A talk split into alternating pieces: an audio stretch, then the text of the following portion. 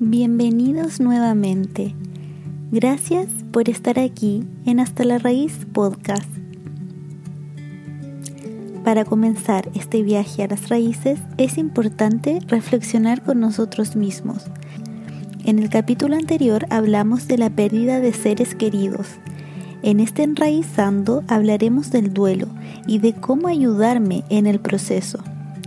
Para esto es importante entender que el duelo no se trata solo de la muerte. El duelo es decirle adiós a una parte importante de tu vida o a una situación.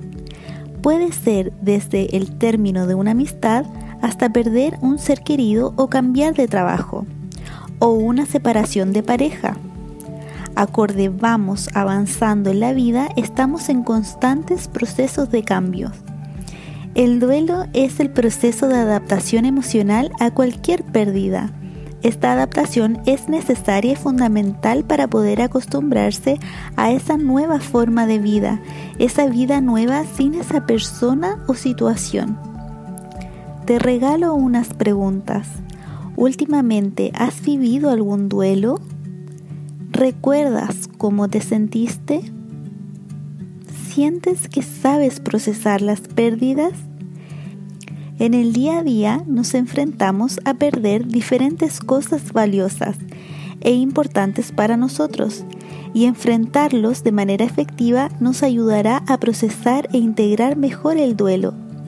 Afrontar el duelo será probablemente una de las experiencias más difíciles y retadoras de nuestras vidas pero si sabemos cómo procesarlo e integrar la experiencia, son oportunidades maravillosas de transformación y cambios internos.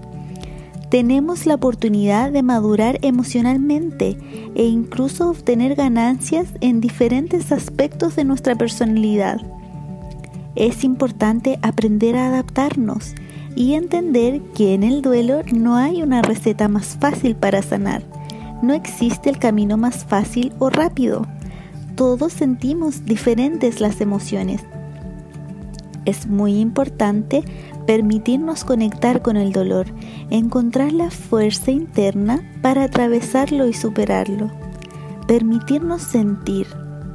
Y para sentir es necesario estar en el momento presente, es necesario ir despacio.